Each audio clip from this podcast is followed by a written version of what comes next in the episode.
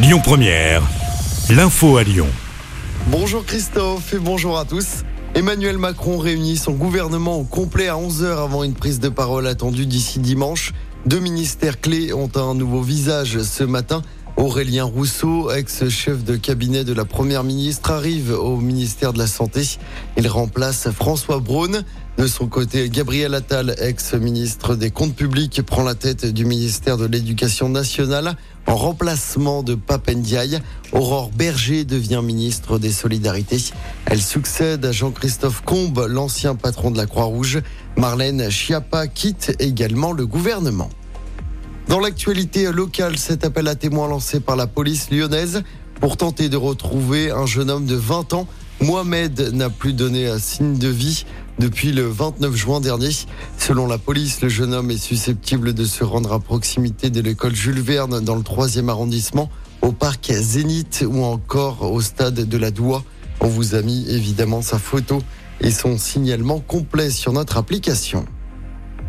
À Saint-Fond, une enquête est en cours après une rumeur de tentative d'enlèvement. Depuis le début de la semaine, une vidéo est relayée sur les réseaux sociaux. Sur celle-ci, on voit un individu en train de voler des jouets d'enfants pour les attirer dans sa voiture. La vidéo est en cours d'authentification. Aucune plainte n'a été déposée pour l'instant, mais face à l'inquiétude des parents, une enquête est en cours. Sans surprise, le week-end s'annonce à nouveau très chargé sur les routes pour ce week-end de départ en vacances. Bison futé hisse le drapeau orange dès aujourd'hui dans le sens des départs. L'ensemble du territoire français est concerné. Attention, c'est rouge demain dans le sens des départs également. Il faut éviter la 7 entre Lyon et Orange de 9h à 19h. En revanche, le trafic s'annonce fluide dans le sens des retours tout le week-end. Soyez prudents sur les routes. Et puis il va falloir être vif si vous voulez une place. La billetterie pour le concert d'Indochine aux Nuits de Fourvière ouvre à 11h tout à l'heure sur le site internet du festival. Les places coûtent 58 euros.